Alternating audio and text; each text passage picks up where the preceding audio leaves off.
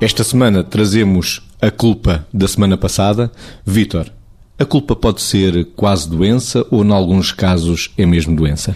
E de facto, na semana passada, nós chegámos a abordar e a aflorar essa questão, porque muitas vezes a culpa é, é, dos sentimentos que, pela sua intensidade, pelas suas características e pela sua permanência, muitas vezes, eh, de facto, é parente de, de doença, doença depressiva a maior parte das vezes. E porquê? Há três características que são importantes aqui. Uma delas, a intensidade da culpa, a outra a persistência da culpa e a outra a disfuncionalidade que a culpa traz àquela pessoa em particular.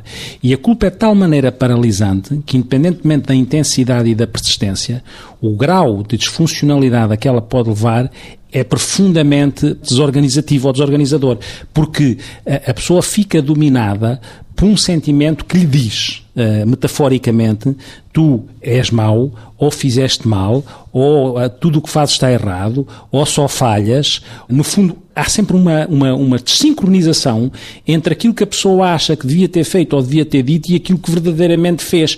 E este jogo interno faz com que a pessoa se consuma com um sofrimento que é um sofrimento quase básico do ser humano, que é escolhi bem, devia ter escolhido de outra maneira.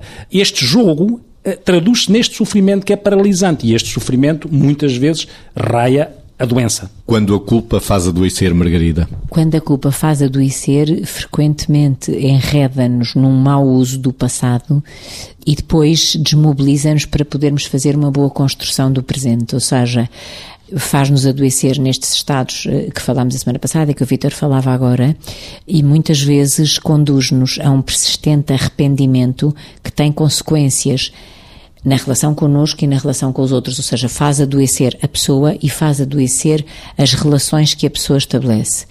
E esta história do arrependimento traz uh, a que a culpa conduz, muitas vezes é tão depressor, tão depressor, que faz com que a pessoa não consiga retirar aquilo que deveria ser a melhor ilação de algo que sentimos ser mal, ter sido mal feito por nós, que é a verdadeira aprendizagem. Ou seja, Uh, há um autor indiano que diz que uma pessoa madura não comete o mesmo erro duas vezes.